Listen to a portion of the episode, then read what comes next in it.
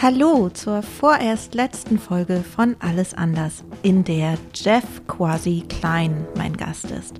Jeff ist Leiter des Antidiskriminierungsprojekts des Vereins Each One Teach One oder kurz EOTO und Vorstandsmitglied im Migrationsrat. Er ist Experte für Diskriminierung, besonders für Rassismus und wohnt in dieser Funktion auch Gerichtsprozessen als unabhängiger Beobachter bei.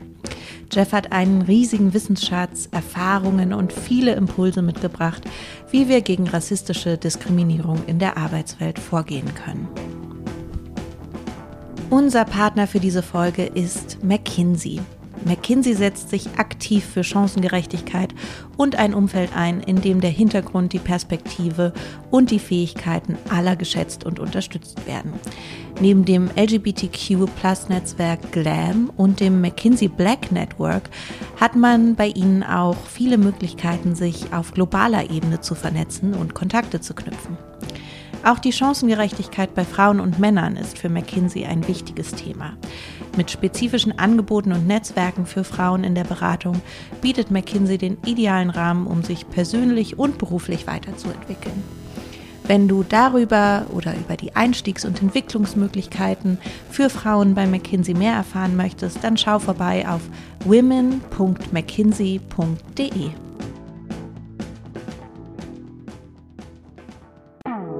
Alles anders? New Work kann doch wohl jeder. Ich würde auch gerne mal vom Strand arbeiten. Wir sind doch alle voll diverse. Etwas ganz Kluges mit Change Management. Ich denke, Flexibilität ist wichtig. Also ein Kickertisch ist absolut notwendig. New Work, Gehaltstransparenz, Recruiting, Work-Life-Balance. Alles anders.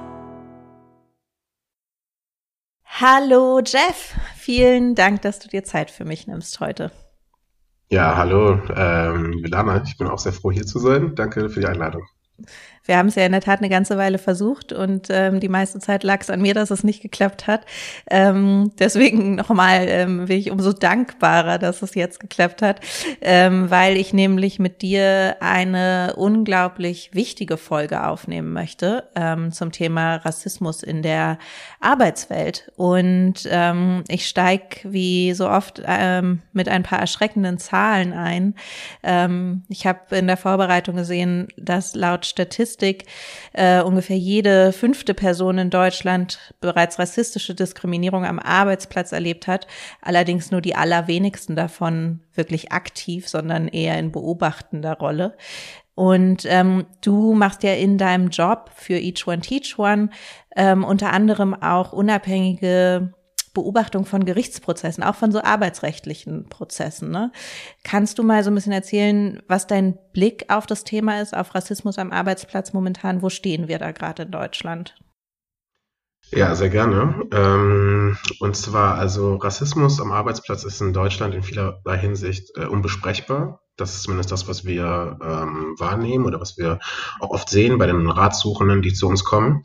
Ähm, und zwar, dass wenn sie halt irgendwie Vorfälle haben, dass es dann äh, mit extrem großen Hürden verbunden ist, äh, Rassismus dann auch zu melden, beziehungsweise irgendwo sich hinzuwenden und auch mit großen Risiken verbunden ist. Und die Hürden, das sind dann sowas wie, dass es halt eben keine Stelle gibt, keine Beschwerdestelle gibt, kein wirklich etabliertes Beschwerdemanagement auch. Also das Management, was dann äh, durchgeht, irgendwie von der Führungsebene äh, bis runter zu den äh, tieferen Ebenen ähm, auch so ein, wirklich so ein Umgang damit irgendwie schon sich überlegt wurde, wie man dann damit umgeht. Ähm, auch so die Frage, äh, zu wem gehe ich, wenn äh, ich vom Führungspersonal diskriminiert werde zum Beispiel, ist dann auch oft nicht geklärt. Und das ähm, genau sind natürlich dann sehr hohe Hürden und die Risiken, die damit verbunden sind, äh, sind dann oft halt ähm, zum Beispiel Maßregelung ähm, oder Mobbing. Es geht auch bis hin zur Kündigung, ähm, weil in Deutschland das nämlich auf jeden Fall so war, die Sorge davor, ein Rassist, eine Rassistin zu sein oder zu, äh, zu gelten als eine Rassistin, ist größer und wird als wichtiger bewertet als der eigentliche Effekt des Rassismus auf die betroffene Person.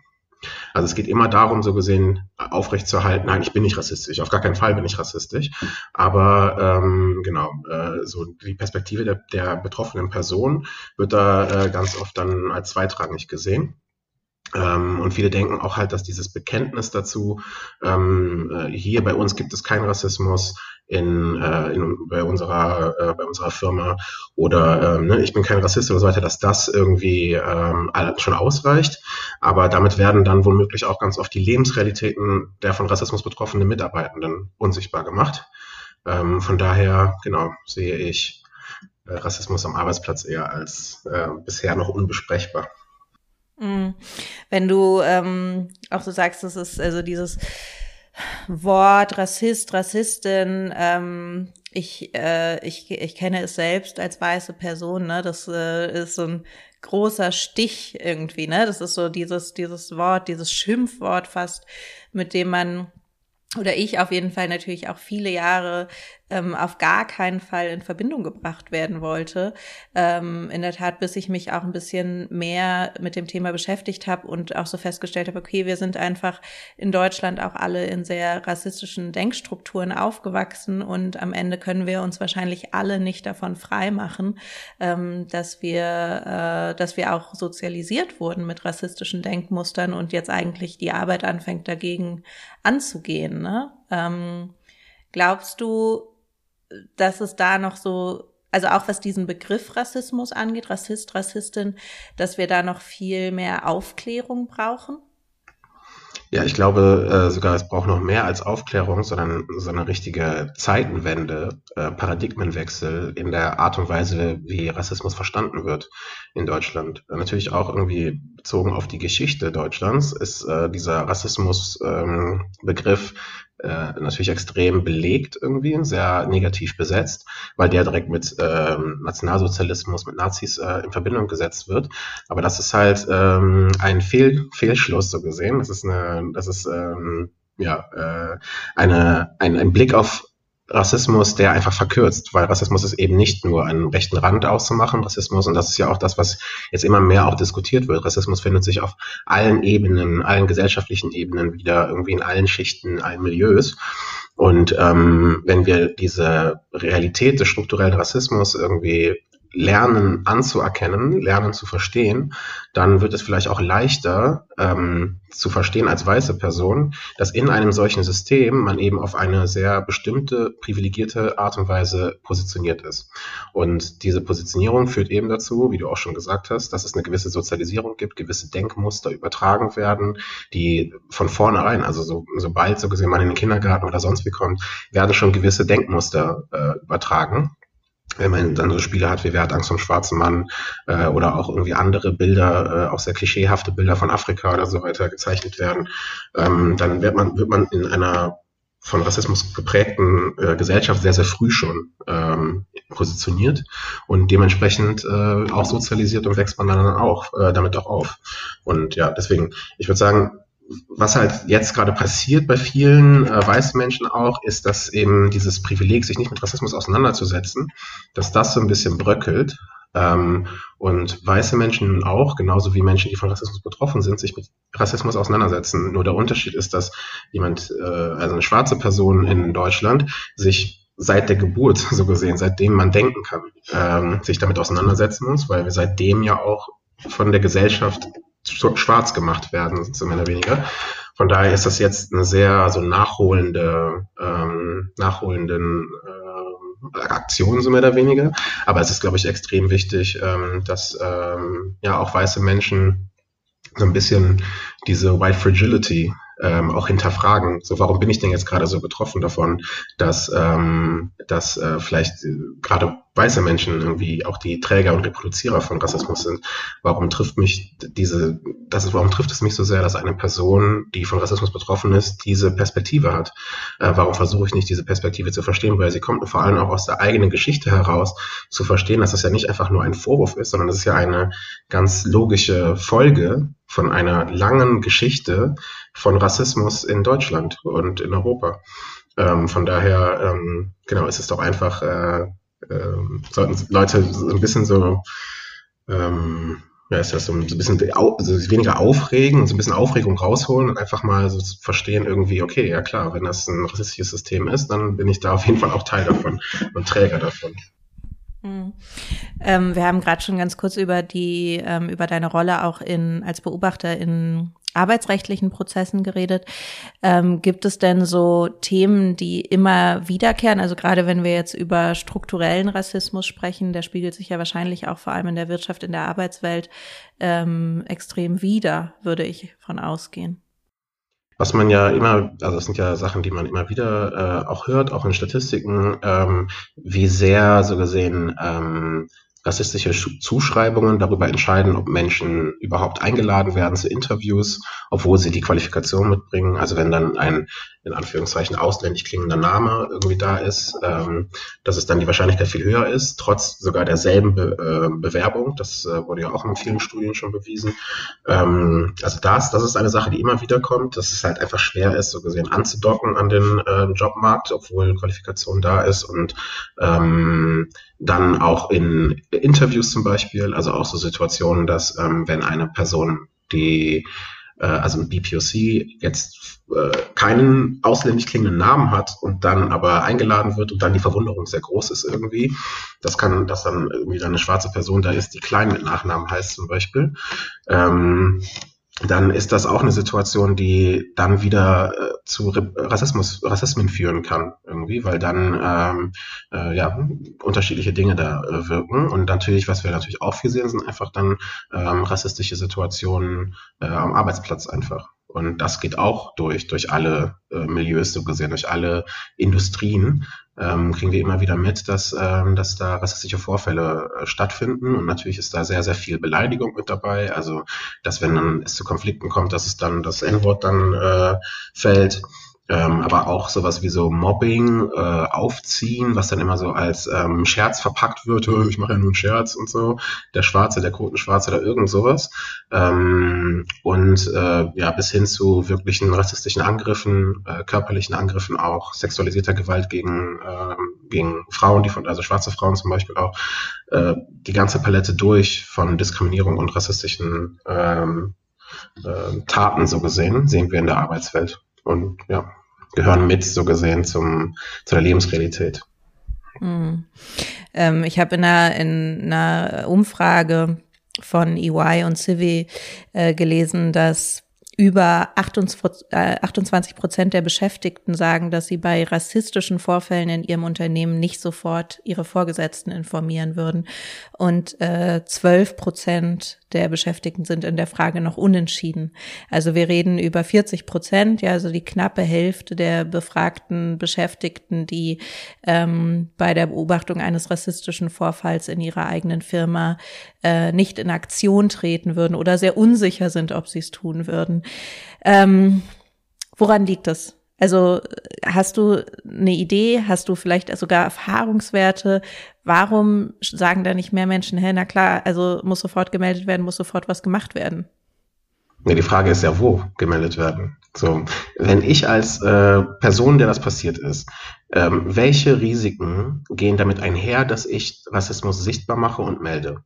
Wenn mein Vorgesetzter, meine Vorgesetzte ähm, mir gegenüber rassistisch sich verhalten hat, wohin gehe ich dann? Gehe ich dann zu der noch höheren Stelle? Gehe ich dann zu den DAX-Unternehmen, zu den, äh, zu den Vorständen oder so? Solange es so gesehen auch in der Struktur innerhalb der äh, Organisationen und Unternehmen keine Beschwerdestellen gibt zum Beispiel, die auch unabhängig sind, die vielleicht auch sogar ähm, ähm, ja, im Sinne der betroffenen Person handeln können, indem sie zum Beispiel irgendwie Sanktionen verhängen ver, ver, ähm, können. Es muss ja nicht sofort Sanktionen sein, du bist gefeuert, aber Sanktionen irgendwie sowas wie eine Abmahnung oder so oder äh, den ersten Weg dahin oder so weiter.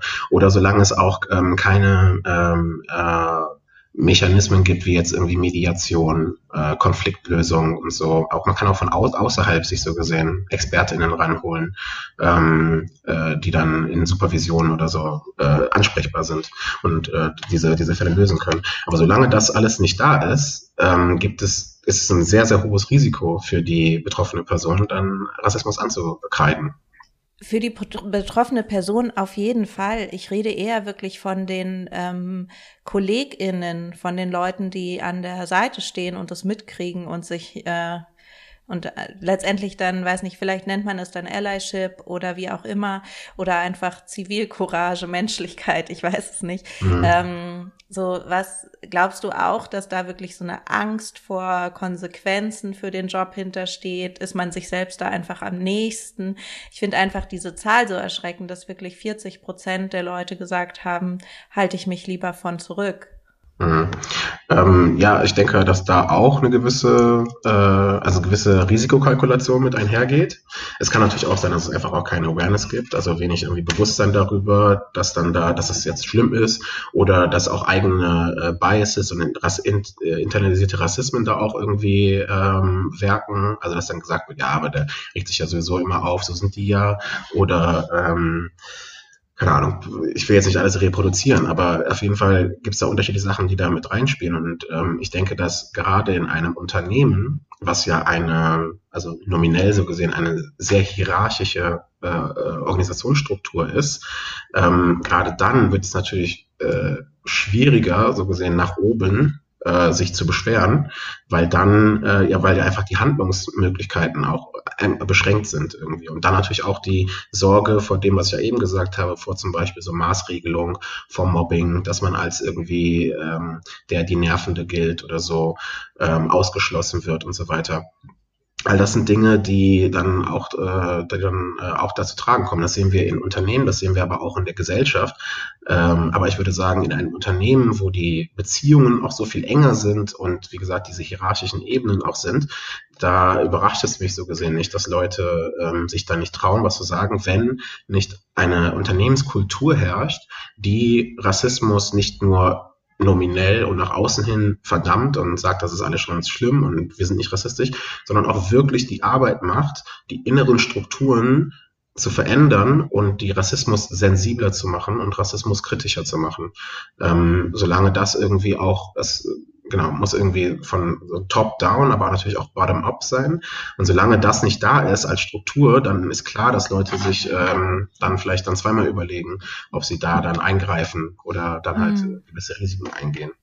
Ja, du hast jetzt auch schon an, an mehreren Stellen gesagt, also es, es braucht einfach so ein, eine klare Struktur in einem Unternehmen, ne? also eine, irgendwie eine Beschwerdestelle, eine Anlaufstelle, zumindest um Diskriminierung zu melden oder auch Rassismus zu melden. Ähm, ich habe irgendwie so von außen zumindest das Gefühl, bei größeren Konzernen geht gerade diese ganze, hm, das Gespräch um Diversität natürlich schon sehr lange irgendwie jetzt, ähm, vor allem äh, öffentlich natürlich, ähm, wird es sehr, äh, wird es sehr groß behandelt, als auch als Branding-Thema natürlich für viele Unternehmen, Employer-Branding-Thema, als Kommunikationstool. Ähm, da gibt es natürlich aber auch Mittel, um solche Stellen einzurichten und so weiter. Wie sieht es denn im Mittelstand aus? Wie sieht es bei kleinen Unternehmen aus? Ähm, wie kann man solche Dinge lösen? Gibt es, ähm, du hattest auch gerade von der öffentlichen Anlaufstelle gesprochen, also was kann man einrichten, auch wenn man jetzt niemanden dafür extra einstellen kann, zum Beispiel im Unternehmen? Mhm. Also ähm, wenn zum Beispiel, also was ich ja als Struktur eignen würde, wäre zum Beispiel der Betriebsrat ähm, Betriebsrat oder irgendwie die Personalstelle oder so, das wären ja eigentlich gute Orte, um so ein Beschwerdemanagement anzusiedeln. Ähm, aber das klappt auch nur dann, wenn diese halt auch wirklich ausgestattet sind mit dem, was man braucht, um ein gutes Beschwerdemanagement zu machen, nämlich fachliche Kompetenzen, äh, vielleicht zeitliche oder gegebenenfalls auch äh, finanzielle Ressourcen, ähm, dass man halt irgendwie Fortbildungen machen kann, dass man äh, seine Struktur aufbauen kann äh, und dann auch, auch ganz wichtig Anbindungen an Antidiskriminierungsstellen von außerhalb, um dort einfach äh, fachliche Expertise auch zu bekommen. Und dann, wie gesagt, auch sowas wie ähm, äh, Möglichkeiten so gesehen, nämlich Befugnisse, ob das jetzt Sanktionen sind oder das, das Recht, so gesehen, an die Leute einzuberufen, einzuberufen und dann in so eine Konfliktlösung zu gehen oder so. Ähm, genau, das sind Dinge, die, denke ich, auch mittelständische Unternehmen machen könnten. Ähm, aber es gibt ja ganz viele kreative Wege, so gesehen, um zusammenzuarbeiten mit Antidiskriminierungsstellen oder mit ähm, Diversity Coaches und äh, so weiter. Das kann ja schon helfen, da mal ein bisschen Expertise zu bekommen. Das, was, glaube ich, das Entscheidendste ist, ist wirklich den Willen, das zu machen, also wirklich den Willen, das zu verstehen als äh, nicht nur ein äh, Tag-on von wegen, ja, ich muss das jetzt machen oder wir müssen das jetzt machen, weil gerade darüber diskutiert wird, sondern wirklich ähm, ja, das aus einer, aus einer intrinsischen Motivation herauszumachen, nämlich der Motivation, einen Arbeitsplatz zu schaffen, der eben diskriminierungsfrei ist und der äh, chancengerecht ist und all meinen mitarbeitenden Menschen und auch denen, die zukünftig kommen, die Möglichkeit geben, äh, diskriminierungsfrei und gewaltfrei zu arbeiten. Ich glaube, es fängt mit der inneren ähm, Einstellung an, finde ich. Es gibt ja nur ähm, vor allem äh, was Minderheiten angeht, generell in der Gesellschaft gibt es ja auch in der, äh, ist ja auch die proportionale Verteilung sozusagen in der Arbeitswelt ähm, relativ klar. Ähm, man sieht es jetzt irgendwie, ich habe gerade eine Statistik darüber gelesen, dass äh, zum Beispiel was Corona und die Versorgung ähm, von schwarzen Menschen angeht, ähm, dass sie sehr viel schlechter ist, auch in Deutschland, als die von, von weißen Menschen. Auf dem Arbeitsmarkt gerade für äh, Menschen mit Einwanderungsgeschichte, ähm, die starten ja oft auch vor allem in Jobs, die ähm, niedrig bezahlt sind, im, im Niedriglohnsektor sind. Ähm, wo vielleicht solche Themen, wie wir sie jetzt auch ansprechen, ähm, komplett außerhalb der Reichweite sind. Ne? Also siehst du da auch so einen Unterschied zwischen, weiß nicht, unserer Bubble, in der wir beide uns jetzt, jetzt vielleicht auch bewegen, und der Arbeitsrealität da draußen in der Gesamtgesellschaft von ja, da sehe ich äh, große Unterschiede. Ähm, und das ist auch eine Sache, die, ähm, die ich mir immer wieder bewusst machen muss oder wir auch als äh, ähm, Antidiskriminierungsstelle immer wieder bewusst machen. Die Fälle, die uns auch erreichen, sind ja dann auch oft die Fälle, die, also die Menschen, die Zugang haben zu unseren Angeboten, die von unseren Angeboten wissen. Äh, und da ist natürlich eine ganz, ganz große Zahl von Menschen, die eben nicht die Zugänge haben. Vor allem, ähm, wenn man intersektional drauf guckt, ähm, wenn man die Intersektion zwischen ähm, Race, also Rasse und Class ähm, äh, sich ansieht, dann sieht man da ja ganz, ganz große Unterschiede, was die ähm, Möglichkeiten und Zugänge zu Beratungsangeboten angeht, aber eben auch zu Erwerbsmöglichkeiten. Wenn wir Menschen haben, schwarze Menschen haben, die ähm, äh, ja jetzt irgendwie vor kurzem so gesehen nach Deutschland gekommen sind, hier äh, ihre ähm, Qualifikation nicht anerkannt bekommen, ähm, dazu ähm, die noch Deutsch lernen müssen noch weiter, ähm, dann erleben die natürlich eine ganz andere äh, Jobrealität als äh, jemand, der hier aufgewachsen ist und hier äh, die Qualifikation hat und zur Schule gegangen ist. Also das ist auch sehr wichtig, sich das bewusst zu machen und dort, wo natürlich die meiste Diskriminierung, würde ich sagen, oder was heißt die meiste, ich will das auch nicht so, das kann ich gar nicht sagen, wo die meiste stattfindet, aber aber dort, wo Diskriminierung auch sehr stark stattfindet, ist natürlich da, wo dann die äh, unterschiedlichen Diskriminierungsmerkmale äh, äh, auf die Person dann eintreffen. Also wenn wir eine Person haben, also eine schwarze Person, die äh, gerade hier migriert ist, äh, die auch noch eine Frau ist und äh, meinetwegen dazu auch noch eine Transfrau ist, die wird sicherlich ähm, sehr viele verschiedene ineinander verwobene Diskriminierungen erfahren.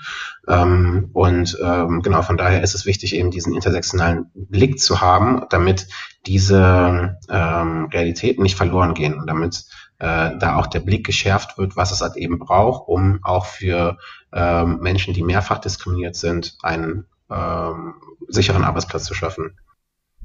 Hm. Wir äh, beschäftigen uns ja sehr viel mit Frauen bei Edition F. Ähm, wie ist denn dein Blick auf, äh, auf die Situation von ähm, BPOC-Frauen in, in Deutschland in der Arbeitswelt gerade? Also gibt es da auch so Themen, die, du hattest vorhin schon kurz angerissen, ähm, teilweise auch sexuelle Übergriffe in der Arbeitswelt. Ähm, was sind so wiederholende Themen, die, äh, die dir immer wieder begegnen? Ähm, ja, das sind Themen, die also natürlich Frauen generell betreffen ähm, wie eben das, äh, weiß nicht, ähm, Frauen dann irgendwie nicht ernst genommen werden, entwertet werden, ähm, dass äh, es immer sexualisiert werden, dass es sonst wie sonstige Kon äh, äh, dass es Kommentare gibt oder so weiter, dass es so eine Klüngelei gibt irgendwie von Männern oder so. Das sind natürlich alles Sachen, die äh, weißen Frauen widerfahren und auch schwarzen Frauen widerfahren. Aber wie gesagt, dann kommt eben, um der Lebensrealität der Menschen auch gerecht zu werden, lohnt sich dann der intersektionale Blick und die Frage, okay, was passiert denn, wenn sich dann so eine Sexualisierung eben auch auf ähm, die äh, äh, vermeintliche Race noch mitbezieht. So, wie verstärkt sich das? Wie, ähm, äh, ja, wie wirkt sich das dann wirklich aus, wenn eine schwarze Frau ähm, auch noch zusätzlich so gesehen für ihr schwarze Frau sein sexualisiert wird? Ähm, und da, genau, ich kann jetzt nicht sagen, ähm, also ich denke schon, dass sich das potenzierend auswirkt und dass die diskriminierende Erfahrung dadurch noch mal noch härter, noch noch äh, schwieriger zu ertragen wird. Ähm, ja. Also ähm, ich meine, da gibt's ja super viele Dimensionen, ne, in denen man das betrachten kann, aber ähm, würdest du sagen, äh, weiß nicht, ist es gefährlicher, also wirklich, wenn man über Gewalt spricht, ist es, ähm, wirkt es sich finanziell aus, wenn man über Gehaltsgerechtigkeit, Gender Pay Gap äh, etc. pp spricht? Ähm, hast du, ich habe ehrlich gesagt keine Zahlen angeschaut dazu aus Deutschland. Ich kenne ein paar Zahlen aus Amerika, was so den, äh, was so die die die Gender Gaps angeht, auch unter den unterschiedlichen Races. Ähm, und da sind schwarze Frauen ja immer wirklich ganz ganz hinten in der äh, äh im Ranking sozusagen, was die Bezahlung für gleiche Arbeit angeht. Ähm, ist es in Deutschland ähnlich?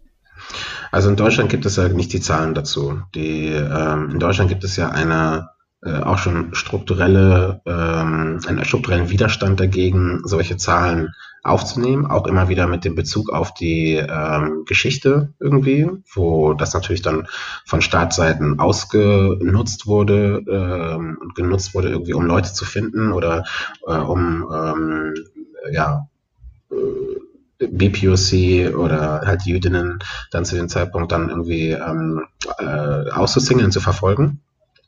Und genau, aus dieser Geschichte heraus ist so eine, so, ein, so eine, ähm, äh, ist, äh, so ein Widerstand äh, erwachsen, diese Zahlen zu haben. Aber ich denke mal, dass wir davon ausgehen können, ähm, dass äh, wenn Rassismus ein globales System ist, das sich zwar in den jeweiligen Kontexten unterschiedlich auswirkt, das aber schon gewissen ähm, Mustern immer wieder folgt.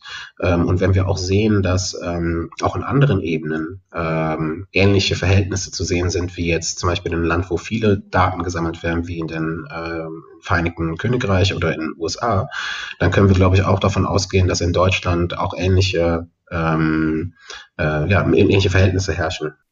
Also es wäre natürlich gut, wenn wir das beziffern könnten und äh, äh, Zahlen dazu hätten, irgendwie, um das auch sichtbar zu machen. Allerdings ist das halt in Deutschland gerade nicht. Und deswegen setzen wir uns bei EUTO ja auch zum Beispiel darauf ein, ähm, dafür ein, ähm, eben ja da eine, eine Datenlage zu haben. Wir haben jetzt äh, im letzten Jahr den Afrozensus äh, gestartet und da haben wir schwarze Menschen zu ihren Lebensrealitäten befragt. Das war die erste große angesetzte äh, Umfrage unter äh, schwarzen Menschen in Deutschland zu ihren Diskriminierungserfahrungen zum einen, aber auch einfach zu, also Fragen dazu, was es bedeutet, schwarz zu sein in Deutschland und zu schwarzem Leben.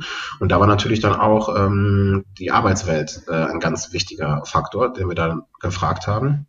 Einfach zu sehen, ob äh, schwarze Menschen entsprechend ihrer Qualifikation angestellt werden, ob es, äh, ob sie das Gefühl haben, dass sie ähm, gerechte Chancen haben, auch aufzusteigen in den Jobs, ob sie das Gefühl haben, dass sie auch die Möglichkeit haben, sich in Interviews zu zeigen und so weiter und so fort. Und ähm, ähm, genau, da versuchen wir so gesehen dem entgegenzuwirken. Aber ich kann mir sehr gut vorstellen, äh, wie gesagt, dass ähm, Verhältnisse, die in äh, den äh, Vereinigten Königreich und den USA sind, dass die ähnlich sind wie in Deutschland. Mhm.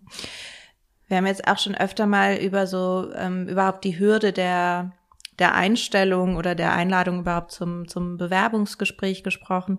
Ähm, und wir reden da bis jetzt immer von, sagen wir mal, gleichen Qualifizierungen wie MitbewerberInnen. Ähm, Gespräche, die ich jetzt öfter geführt habe, auch in den letzten Jahren, waren eigentlich die, ähm, so diese Situation, dass viele Menschen, vor allem mit Einwanderungsgeschichte, also die ähm, oder auch, weiß nicht, zum Beispiel mit äh, Arbeiterkinder oder so weiter, ne? Also dass es einfach viele Menschen gibt, die vielleicht nicht die gleichen Voraussetzungen hatten und auch nicht die gleichen Qualifizierungen mitbringen wie andere ähm, BewerberInnen, aber trotzdem vielleicht die äh, gleiche Chance auf ein Gespräch, auf eine Einladung, auf einen Job auch verdient hätten. Ähm, das ist natürlich immer sehr schwierig zu argumentieren. Und trotzdem äh, ist es ja so ein bisschen auch einer der fehlenden Schritte, um zu mehr Gerechtigkeit zu kommen in der Arbeitswelt. Hast du eine Meinung dazu? Also ich ähm, glaube, dass es schwierig ist, ähm, dafür zu argumentieren, dass Menschen, die nicht die Qualifikation haben, dann auch einen Job haben sollen. Ich glaube, das ist gesellschaftlich sehr schwer zu vermitteln und ist auch nicht jetzt ähm, meine Position oder die Position von, ja, zumindest meine Position. Ähm, ich glaube, dass ähm, wir jetzt auf jeden Fall in einer Phase sind, wo es halt eine ausgleichende ähm, und so rückwirkende Gerechtigkeit so gesehen gibt. Ich glaube aber auch, dass das Potenzial von qualifizierten ähm, schwarzen Menschen, People of Color, ähm, dass das äh, sehr groß ist in Deutschland. Und ich glaube, dass ähm, wenn sich Firmen äh, oder Organisationen oder Verwaltungen dazu entscheiden würden, ähm, sich äh, also ne, vielfältig zu gestalten und auch ihre ähm, Strukturen äh, zugänglicher und durchlässiger zu machen. Ich glaube, dass sich dann genügend äh, qualifizierte ähm, DPOC finden würden. Ähm, und man gar nicht irgendwie zu dieser, zu dieser, zu so einer Maßnahme zurückgreifen müsste, dass man äh, Menschen, die weniger qualifiziert sind äh, oder nicht ausreichend für diesen Job qualifiziert sind, äh, einstellen muss. Was man aber machen kann auch, äh, und das ist vielleicht dann auch anderen Ebenen auch zu sehen, eher in Richtung Bildung, ist eben die strukturellen Benachteiligungen, ähm, was Ausbildung angeht, was ähm, Bildung in der Schule, was irgendwie äh, frühkindliche Bildung, was äh, alle möglichen Ebenen, universitäre Bildung, alle möglichen Ebenen von Bildung angeht, die strukturellen ähm, äh, Benachteiligungen, die, die versuchen auf Bildungsebene ähm, und Ausbildungsebene, die schon äh, anzugehen und eben es zu ermöglichen, dass Menschen, die ähm, strukturell benachteiligt sind durch ihren soziopolitischen, äh, so, soziopolitischen Stand, also ne, welche Klasse sie so gesehen angehören ähm, und auch irgendwie durch äh, Rassismus benachteiligt werden, dass die dann ähm, trotz dessen ähm, ja, in die Qualifikation kommen. Ich habe ja für Edition F ähm, auch sehr lange ähm, Unternehmen ähm, ja auch in einer beratenden Funktion mit Unternehmen zusammengearbeitet, gerade was so äh, Karriereseiten, Recruiting, Employer Branding angeht, aber immer im Blick auf, ne, wie könnt ihr mehr Frauen heiern letztendlich. Ähm, und so, äh, was, was ganz oft passiert ist, war irgendwie, dass Unternehmen auf uns zugekommen sind, gesagt haben, ah, wir wissen überhaupt nicht, aber es bewirbt sich nie eine Frau bei uns. Und dann hat man einen Blick auf die Karriereseite äh, geworfen und dann waren da halt so fünf Männer, weiße Männer im Anzug zu sehen. Und ähm, wurde nichts gegendert und es wurde irgendwie auch, man hat sich als Frau überhaupt nicht angesprochen gefühlt oder willkommen gefühlt. Ähm, ich könnte mir vorstellen, dass es äh, in Bezug auf äh, People of Color, auf BPOC, äh, eine ähnliche Situation ist. Ähm, hast du da Ratschläge oder auch irgendwie Erfahrungen gemacht, was Unternehmen da auch vielleicht einfach laufend übersehen? Ja, die Frage ist ja auch immer, ähm, in welchen Kreisen und in welchen Bubbles ähm, die, die Ausschreibungen ähm, irgendwie zu sehen sind und zugänglich sind. Ähm, wenn Unternehmen sagen, okay, wir wollen sehr gerne ähm, BPOCs bei uns haben, dann bedeutet das ja auch vielleicht, äh, dass man zu den Communities geht, zu den Organisationen geht, die die Zugänge haben, um zu schauen, dass man äh, dort in äh, den Netzwerken von Jobsuchenden äh, da auch erscheint. Das sind ja schon mal, das ist ja schon mal ein Schritt, den man machen kann. Ähm, dann natürlich auch, wie so welche Ausschreibungen ähm, formuliert sind. Also es gibt ja jetzt oft dann zum Beispiel so einen Satz, wenn man unten schreibt, dass Bewerbungen von BPOC, Frauen und so weiter und so fort besonders gerne gesehen werden oder besonders berücksichtigt werden und so weiter. Das auch, das ist auch schon ein motivierender Faktor, auch als ausgleichende äh, Maßnahme, nicht als bevorteiligende Maßnahme, sondern als ausgleichende Maßnahme aufgrund der strukturellen Benachteiligung. Ähm, dann, hast du ja auch schon gesagt, äh, die Website irgendwie, wie ist das Unternehmen aufgestellt, wird äh, diskriminierende Sprache verwendet oder nicht? Äh, gibt es Hinweise darauf, dass Menschen sich auch mit Sprachgebrauch innerhalb der Organisationskultur auseinandersetzen und auch ein sicheres Arbeitsfeld äh, schaffen? Und dann ist das eine ja, ähm, Menschen äh, so gesehen anzu, werben und dann äh, in die Jobs zu bekommen. Und das andere ist ja dann, wenn Menschen dann da sind, also äh, schwarze Menschen dann im, in den Jobs sind, was für ein äh, Umfeld kann man schaffen, in dem eben dann Rassismen weniger stattfinden.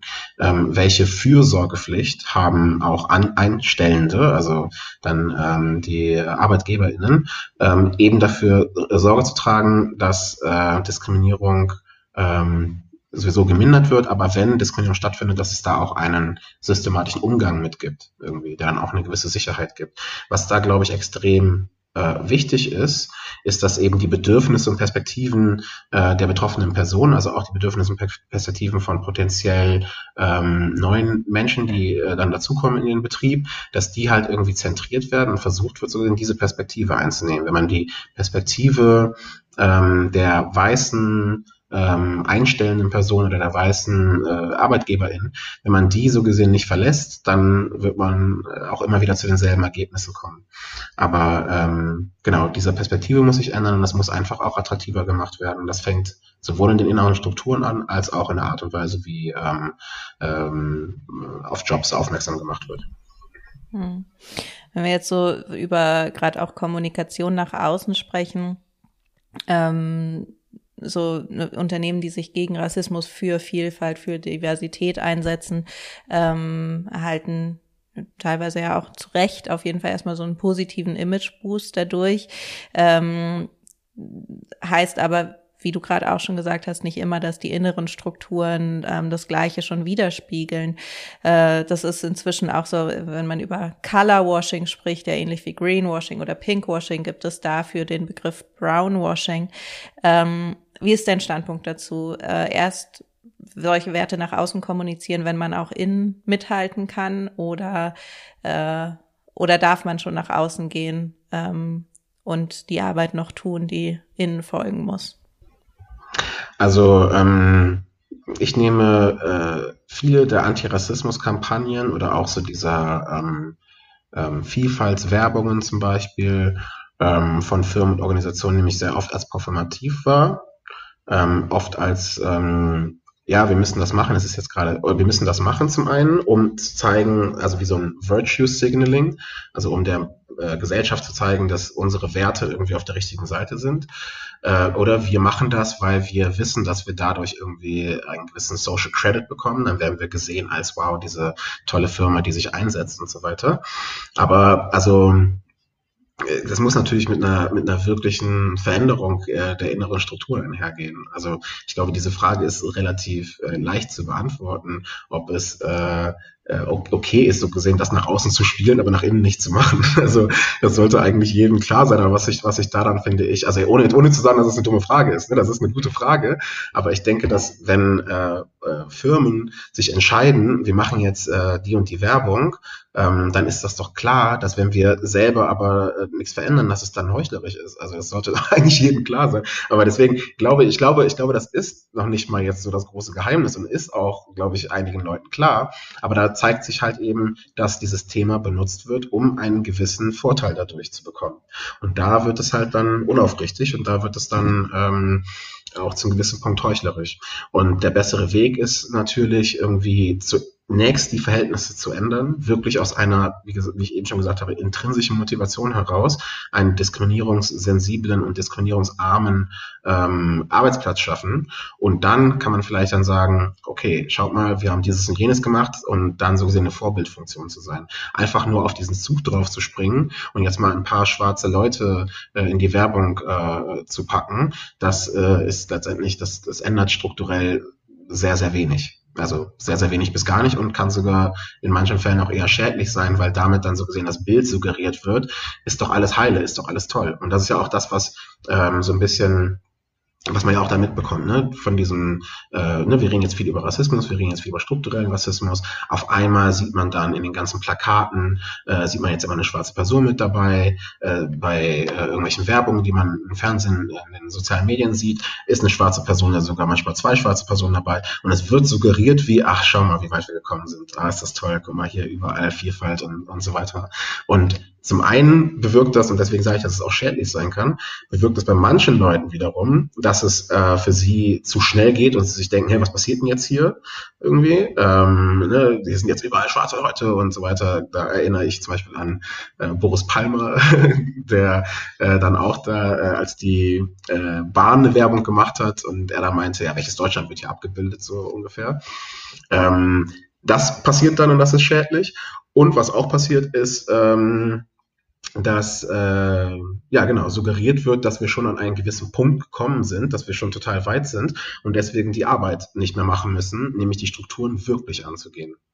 Und ähm, genau, das, äh, das kann ja, das kann ja nicht der Weg sein.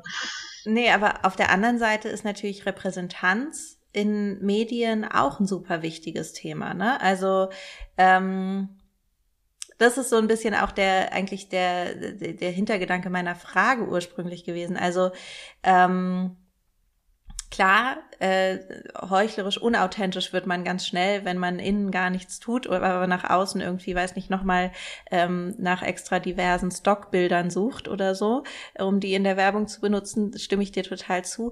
Auf der anderen Seite, ähm, gerade wenn wir über große Unternehmen sprechen, ja, die vielleicht anfangen, die Arbeit zu tun, solche strukturellen ähm, Veränderungen, bis die wirklich Wirkung zeigen im Inneren, dauern ja auch vielleicht mal drei Jahre oder so oder auch länger. Ähm, so, deswegen ist so ein bisschen meine Frage, geht man sozusagen beide Wege gleichzeitig? Äh, ist man vielleicht auch sehr offen im Prozess, ja, und sagt so, hey, wir sind noch gar nicht da, wo wir sein wollen, aber das sind die Schritte, die wir gehen. Ähm, weiß nicht, wir äh, denken gerade zum Beispiel viel über auch Quotenthemen nach bei Edition F, ja, also welche, welche Ziele setzt man sich, welche setzt man, vielleicht kommuniziert man auch nach außen, auch ohne dass man sie schon erreicht hat. Ähm, ich finde, äh, die Haltung zu haben, ähm, wir wollen uns öffnen, wir gehen durch einen Prozess irgendwie, ähm, der mehr Vielfalt äh, zulässt. Ähm, und wir sind da vielleicht noch ganz am Anfang, aber wir haben dieses und jenes vor und das ist das, was wir machen wollen. Und jetzt wollen wir auch noch zeigen, dass äh, ähm, genau, noch dazu normalisieren, dass man irgendwie schwarze Gesichter in, in der Öffentlichkeit sieht oder so weiter. Das ist, finde ich, eine Herangehensweise, die man machen kann. Aber was ja damit da einhergeht, ist eben diese Ehrlichmachung, dass man in diesem Prozess ist und sich vielleicht auch da erst am Anfang befindet. Ähm, das ist, das empfinde ich dann als, ja, das kann man vielleicht dann gleichzeitig machen, wenn man halt wirklich diese Arbeit nach innen halt auch macht. Aber dann stelle ich mir halt auch ganz oft die Frage, warum muss man so gesehen jetzt schon nach außen treten? Ähm, oder warum muss man so gesehen jetzt unbedingt diese Werbung machen, wo jetzt äh, ganz viele Leute sind, wenn man überhaupt noch gar nicht an dem Punkt ist. Und ich finde auch, Repräsentation ist wichtig. Ich finde auch, dass in ähm, wenn jetzt irgendwie so, äh, ich bin jetzt die ganze Zeit bei Werbung, aber das ist halt das, was sehr sichtbar ist. Ähm, wenn man äh, sich dann so Werbung anguckt und da auch andere Gesichter sieht, das ist auf jeden Fall ein guter Schritt und das ist auch eine gewisse Repräsentation und es zeigt sich ja daran auch, dass jetzt äh, SchauspielerInnen und Models, schwarze Models und schwarze SchauspielerInnen irgendwie äh, mehr ähm, Zugang haben zu Schauspieljobs und so. Ähm, aber ähm, genau, das ist ja ein Teil, ein kleiner Teil von der strukturellen Veränderung, die bewirkt werden muss. Und ich glaube, dass da, wo ein sehr, sehr starker Hebel ist, eben ähm, die Arbeitswelt ist. Und deswegen ähm, äh, ist es gut, kann es gut sein, muss es nicht, aber kann es gut sein, so Kampagnen zu fahren, wo es auch um Repräsentation geht und wo es auch um Positionierung geht, was jetzt so gewisse Werte angeht und so. Ähm, es ja, äh, ersetzt aber nicht die strukturelle Arbeit, die nach innen gemacht werden muss, um äh, das, was man da sagt und preach, so gesehen auch wirklich zu leben. Und ähm, das, was, denke ich, hilft, wie gesagt, ist eine gewisse Ehrlichmachung. Und auch, dazu kommt auch noch, ähm, was wir in Deutschland auch so im, in der Auseinandersetzung, äh, nicht nur in Deutschland, in ganz vielen anderen Ländern auch, aber in der Auseinandersetzung mit Rassismus irgendwie nicht haben, ist so eine Art von äh, Fehlerkultur. Also eine Fehlerkultur im Umgang von Rassismus. Und damit meine ich nicht, dass ähm, äh, ich habe jetzt was Rassistisches zu dir gesagt, ey, sorry, ich lerne gerade, deswegen äh, sorry, dass ich dir jetzt sowas gesagt habe, ähm, sondern ähm, äh, so Fehlerkultur im Sinne von, dass Menschen sich mit ihrem eigenen Handeln auseinandersetzen müssen und hinterfragen müssen, äh, ähm, ja, auch so, ne, was für eine Positionierung habe ich, welche Privilegien habe ich, ohne diese Angst vor dem Imageverlust, ohne diese Angst davor, dann gelte ich als Rassist oder als Rassistin und deswegen ähm, äh, leugne ich besser oder äh, tue so, als wäre das nicht passiert und gehe gar nicht darauf ein, weil dann ist ja das, das, äh, dann sehe ich ja so und so aus. Wenn die innere Haltung viel eher so ist, dass man sagt, ey, es sind gewisse Dinge, die ich gelernt habe aufgrund meiner Sozialisierung. Für diese Sozialisierung kann ich nichts. Ich kann nichts dafür, dass ich irgendwie in dieses System eingeboren bin und äh, auch in diesem System irgendwie in eine privilegierte Situation gekommen bin. Aber was ich jetzt gemacht habe, ist zu erkennen, dass es eben dieses System gibt, dass es diese Strukturen gibt und zu erkennen, dass ich in einer gewissen Weise da positioniert bin mit gewissen, ähm, äh, mit gewissen Privilegien. Und jetzt gehe ich aktiv äh, und bewusst daran, irgendwie das abzubauen und auch äh, mehr Allyship so gesehen aus, äh, auszubauen. Und in diesem Prozess werde ich ganz sicherlich Fehler machen, werde ich ganz sicherlich ähm, äh, auch gewisse Dinge vielleicht reproduzieren, die ich so gelernt habe, die meine Unbiased Consciousness sind. Und dafür, das, das tut mir so gesehen leid, aber das ist Teil meines Lernprozesses.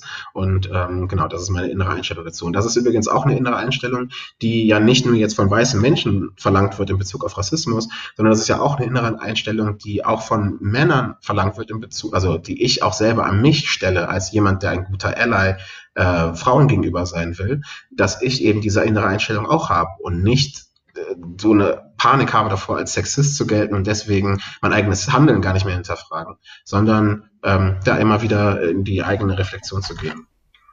Ja, also ich glaube, da kommen wir eigentlich so ein bisschen wieder auch, äh, schließt sich so ein bisschen der Kreis, ne, zum, zu dem Thema, was wir auch eingangs hatten.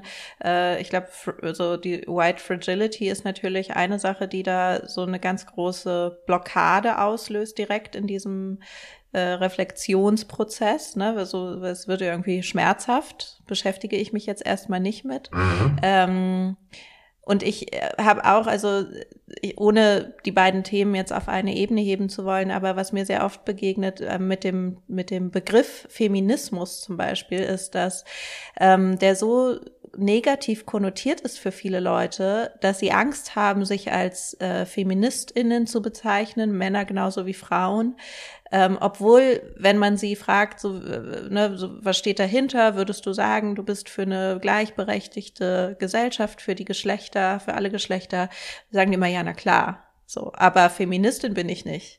Ähm, so, und ich habe irgendwie das Gefühl, der Begriff Rassismus ist auch sofort so ein krass rotes Tuch für viele Leute, dass alles, was danach kommt, ähm, sofort ausgeschaltet wird irgendwie und man sich damit gar nicht äh, in Verbindung bringen möchte. Hm. Ähm, ja, das ist, glaube ich, eine, ähm, eine Folge von der Art und Weise, wie eben über diese Dinge diskutiert wird, also äh, der Diskurs einfach darüber ähm, und auch dem, dem Pushback, den man erlebt. So, wenn irgendwie progressive Themen ähm, äh, oder liberale Themen und so weiter, wie eben Feminismus, ähm, Antirassismus und so weiter, wenn die dann auf einmal auf der Tagesordnung sind, ähm, gibt es natürlich sehr, sehr viel äh, Pushback dagegen und auch diesen Versuch, den Diskurs darum zu ändern. Das ist ja auch das, was wir äh, sowohl beim Feminismus waren, als auch zum Beispiel beim äh, Rassismus oder Antirassismus, ist, dass dann gewisse Begriffe genommen werden und die umgedeutet werden von den GegnerInnen, so gesehen, dieser Begriffe. Und das ist ja eine ganz bewusste äh, Taktik, Strategie so gesehen, um den eigentlichen Kern dessen, was die progressiveren Kräfte äh, erreichen wollen oder damit ausdrücken wollen, ähm, das einfach zu verwischen und äh, ad absurdum zu führen. Also ne, dann wird es halt auf einmal zu etwas Negativem, sich als Feminist oder Feministin zu bezeichnen, obwohl man, wie du sagst, ja trotzdem diese Werte hat. Oder dann äh, haben wir auf einmal Diskussionen über, ähm, über äh, Woke Culture. Dann wird Woke auf einmal genommen und zu so diesem äh, bösen Wort gemacht. Oder, keine Ahnung, dann sowas wie, das gibt's auch irgendwie nur in Deutschland, das ist ein Gutmensch oder so dass das dann eine Beleidigung auf einmal wird oder so. Wo es eine Beleidigung ist, ein guter Mensch zu sein. Oder es gibt noch tausend, tausende Beispiele dafür, aber ich glaube, als ähm, äh, man muss sich ein bisschen frei machen davon, von dieser Umdeutung und von diesem, von diesem Versuch, Dinge anders zu framen, als sie sind ähm, und ähm, dann auch mit mehr Selbstbewusstsein dazu zu stehen, zu den Werten, die man innen, innen hat, die auch nach außen zu, verte äh, zu verteidigen und dafür zu, dazu zu stehen, auch wenn es Versuche gibt, ähm, äh, ja, das Ganze irgendwie ad absurdum zu führen und äh, umzudrehen und zu etwas Negativen zu framen und so weiter. Das ist ein Trick, äh, der versucht wird und da muss man halt gegen diesen Trick angehen. Wir sind schon fast am Ende, aber ich stelle immer so einen, einen kleinen Satz an Fragen ähm, an alle meine GästInnen. Ähm, und es würde mich auch bei dir interessieren, äh, was war denn der schönste Moment deiner Karriere für dich bisher?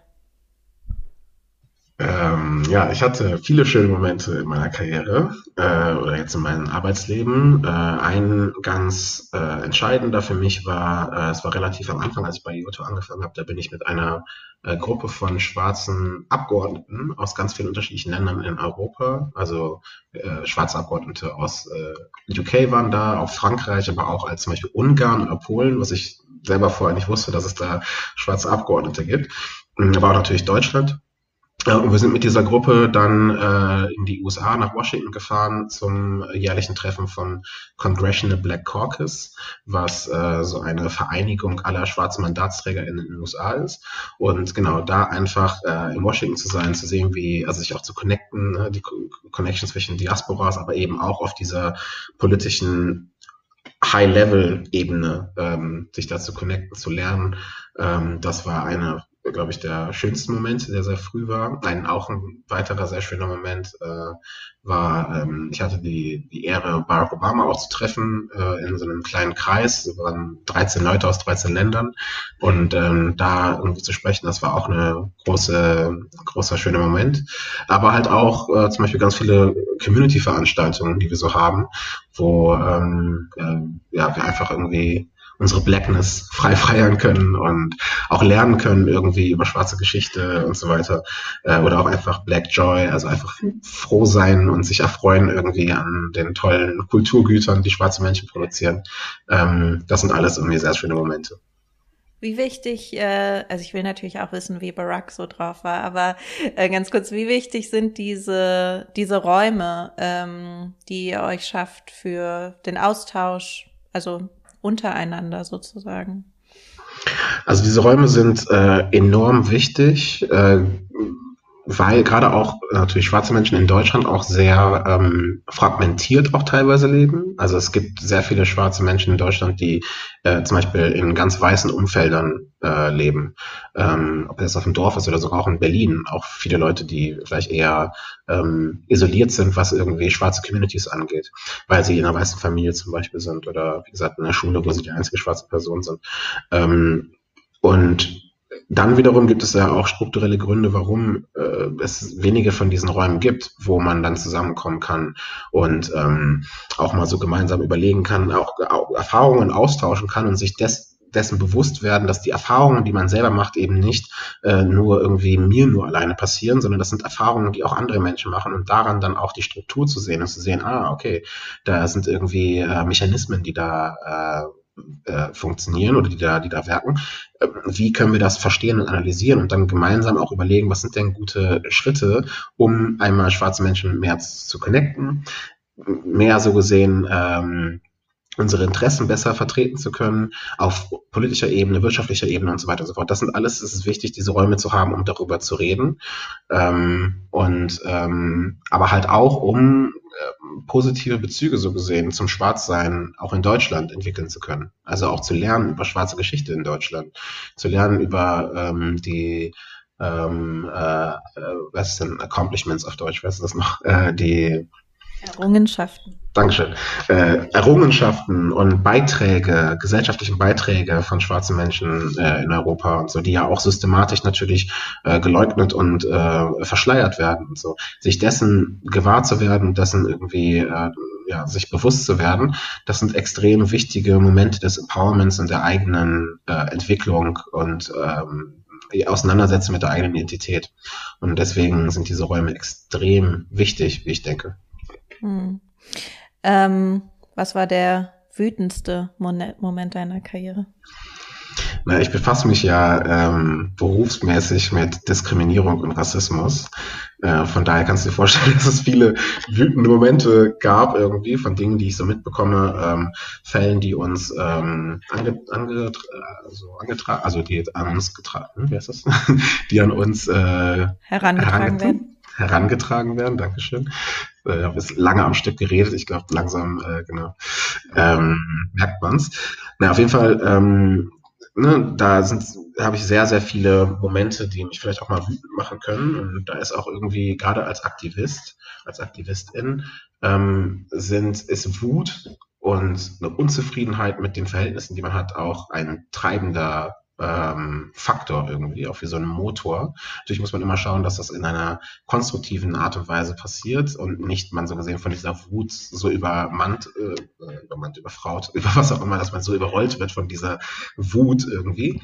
Aber genau, ich würde sagen, da gibt es viele Dinge, äh, die mich wütend gemacht haben, aber was halt ja manchmal dann irgendwie nervt und ich weiß gar nicht, ob es wütend ist oder so eher so traurig ist, wenn halt Leute äh, mir äh, meinen, mir äh, Hasskommentare, Hass-E-Mails, äh, irgendwelche Bilder mit äh, äh, ganz klar rassistischen Inhalten und so weiter mir schicken zu müssen, weil ich äh, gewisse Wahrheiten ausspreche und diese Wahrheiten auch äh, ja in einer klaren, klaren Art und Weise äh, ausspreche und äh, beanstande. Wenn das so ähm wenn sich dein, dein privates Leben, äh, wenn dein privates Leben durch dein berufliches Leben so beeinflusst wird, ähm, kannst du überhaupt noch trennen voneinander? Also ich schätze auch diese, weiß nicht, Fälle, die du siehst auf der Arbeit von großer Ungerechtigkeit, von vielleicht Gewalt, Unsicherheit etc. pp. Ähm, wie hältst du das auch von dir ab? Wie bleibst du gesund? Ähm, ich glaube, das ist, das ist eine sehr, sehr wichtige und entscheidende Frage, die sich jede Person, also jede schwarze Person oder jede Person, die von Rassismus betroffen ist, ähm, stellt, generell auch im Leben, aber nochmal ganz besonders, wenn du die ganze Zeit konfrontiert bist mit äh, äh, Gewalt und Rassismen, ob es jetzt gegen dich oder gegen andere Menschen ist. Ähm, genau. Ähm, genau, und das ist so die, ähm, ja, das ist so ein bisschen die Königsdisziplin, das halt irgendwie hinzubekommen, dass man immer noch ähm, äh, es schafft, irgendwie äh, Rückzugsräume für sich selber zu haben, eine gewisse professionelle Distanz auch zu haben äh, zu, zu gewissen Fällen, dass man es ähm, schafft, irgendwie äh, Self-Care, äh, das wirklich zu betreiben und auch wirklich auf sich und seinen Körper und seinen Verstand und so weiter zu achten. Ähm, und ähm, das ist aber auch Teil eben der Erfahrung, die man, die ich auch zum Beispiel seit ich klein bin mache. Also es ist ja, äh, ne, man wird ja durch unterschiedliche Rassismen die ganze Zeit konfrontiert und man muss irgendwie, und das ist auch Teil der Resilienz, die man aufbaut, man muss einen Weg finden, trotz dieser Dinge, Erlebnisse, die man macht, trotz dieser Dinge, die man immer wieder sieht, zu funktionieren, irgendwie noch funktional zu sein und irgendwie noch ein Leben zu führen, ähm, was, äh, was irgendwie nicht davon zu sehr negativ betroffen ist. Von daher ist das halt, ja, das ist die große Königinnen-Disziplin, das äh, hinzubekommen. Abschlussfrage. Äh, was müssen wir anders machen, damit alles anders wird in der Arbeitswelt? Alles besser, alles gerechter, alles gut für ähm, alle? Äh, ja, das ist, das ist, eine große Frage. Da könnten wir mal einen ganzen äh, Podcast zu machen. Ähm, aber wenn wir so gesehen die Einstellung haben, dass alle, die in der Arbeitswelt sind, alle Menschen in der Arbeitswelt auch daran chancengerecht teilhaben können. Und ähm, man so gesehen ein Bewusstsein bekommt für Machtstrukturen und rassistische Strukturen und wie sie sich auswirken ähm, und wir eine Bereitschaft haben, das hinter uns zu lassen und diese Bereitschaft eben nicht nur ein Lippenbekenntnis ist, sondern eine wirkliche ähm, Überzeugung und auch der, wirkliche Wille dazu zu arbeiten, um diese Strukturen äh, gerechter zu machen, dann sind wir, glaube ich, einen großen Schritt nach vorne gekommen. Aber es geht viel um innere Einstellung, es geht auch viel, aber auch um die ganz konkrete Veränderung von Strukturen dann. Also wenn wir diese innere Einstellung haben und sagen, wir wollen keine, wir sehen, dass es äh, strukturelle Diskriminierung gibt, Benachteiligung gibt. Wir wollen die aber nicht in der Form, okay, was sind jetzt Maßnahmen, die wir gehen müssen? Dann brauchen wir auch einen gewissen Mut, von den alteingefahrenen Fäden so gesehen wegzukommen, einen gewissen Mut, auch Sachen vielleicht auch auszuprobieren, wie zum Beispiel eine Quote auszuprobieren, wie, ähm, äh, ja, weiß nicht, alle möglichen anderen Instrumente, die es da so gibt, auch mit auszuprobieren. Aber es braucht erstmal äh, die ganz klare Entscheidung, äh, zu sagen, wir müssen, äh, wir müssen diese Verhältnisse überwinden. Ähm, genau. Und vielleicht, was auch noch dazugehört, ist, dass äh, eben in dieser Überwindung, dass nicht die dominanten Perspektiven auch diesen, diesen Prozess der Überwindung der Dominanz äh, dominieren. Das ist ein bisschen kompliziert ausgedrückt, aber ich will das mal anders sagen. Und zwar, dass äh, halt dann, ne, dass dann weiße Menschen, wenn es um Rassismus geht, nicht bestimmen, wie Rassismus überwunden wird, sondern dass dann die Expertise, die, das Erfahrungswissen, die Lebensrealitäten äh, von Menschen, die tatsächlich von Rassismus betroffen sind, dass die eben zentriert werden, fokussiert werden, sichtbar gemacht werden und dass das, dass die als Orientierungspunkt dafür gelten, wie strukturelle Diskriminierung überwunden werden kann und nicht genau, die äh, Vorstellungen von äh, jetzt weißen Menschen, weil dann kommen nämlich so Sachen wie White Fragility mit rein, dann kommen nämlich so Sachen wie ähm, äh, eben dieses performative Antirassismus, Antirassismus. Das sind dann alles Sachen, die dann, äh, die dann irgendwie mit reinwirken. Aber wir müssen die, den Fokus legen natürlich auf die Leute, die betroffen sind bei jeglicher Form von äh, Diskriminierung und Beteiligung. Vielen, vielen Dank, dass du bei uns warst. Sehr gerne. Danke dir.